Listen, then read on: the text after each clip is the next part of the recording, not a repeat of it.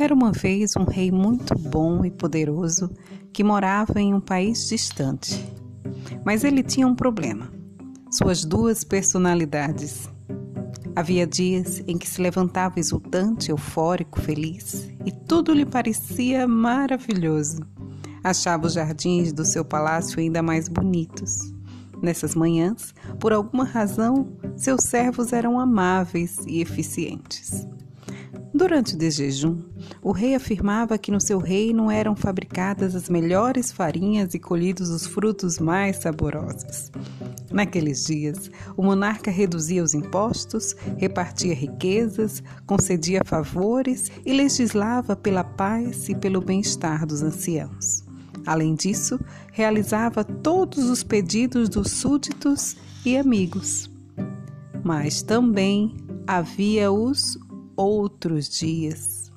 Eram dias negros. Ele acordava achando que deveria ter dormido um pouco mais, porém já era tarde e o sono o abandonara. Apesar do esforço, não compreendia por que seus servos estavam tão mal-humorados, nem por que o serviço estava tão ruim. O sol incomodava mais do que a chuva, achava a comida sem graça e o café frio. A ideia de receber pessoas piorava ainda mais sua dor de cabeça. Nesses dias, o rei pensava nos compromissos que havia assumido e em como conseguiria cumpri-los. Ele tornava a aumentar os impostos, confiscava terras, prendia seus opositores.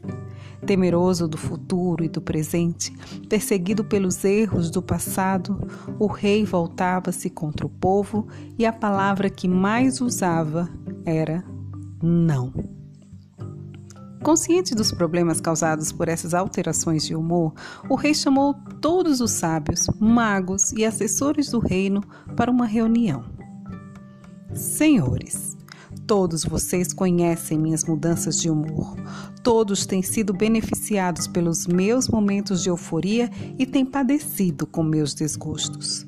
Mas quem é mais prejudicado sou eu mesmo que a cada dia desfaço o que já fiz, pois vejo as coisas de um modo diferente.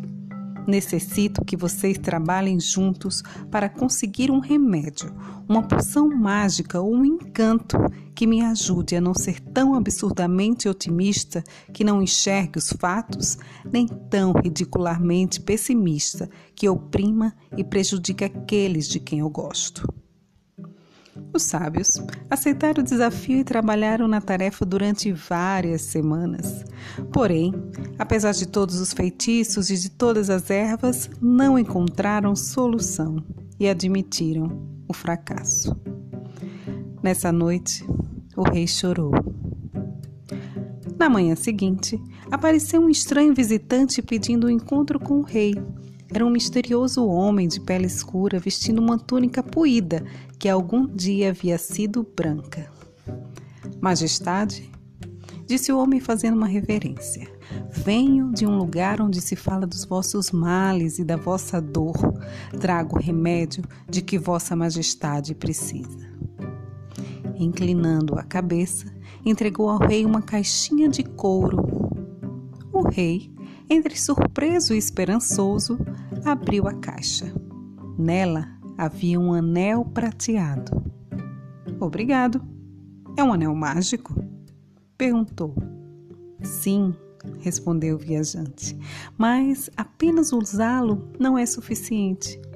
Todas as manhãs, assim que vos levantardes, deveis ler a inscrição do anel e lembrar-se dessas palavras cada vez que o virdes em vosso dedo.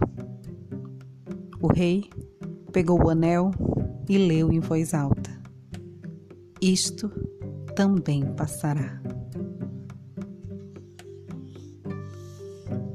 Esse é o conto O Rei Bipolar, que está no livro As Histórias que Me Ensinaram a Viver, de Jorge Bucay.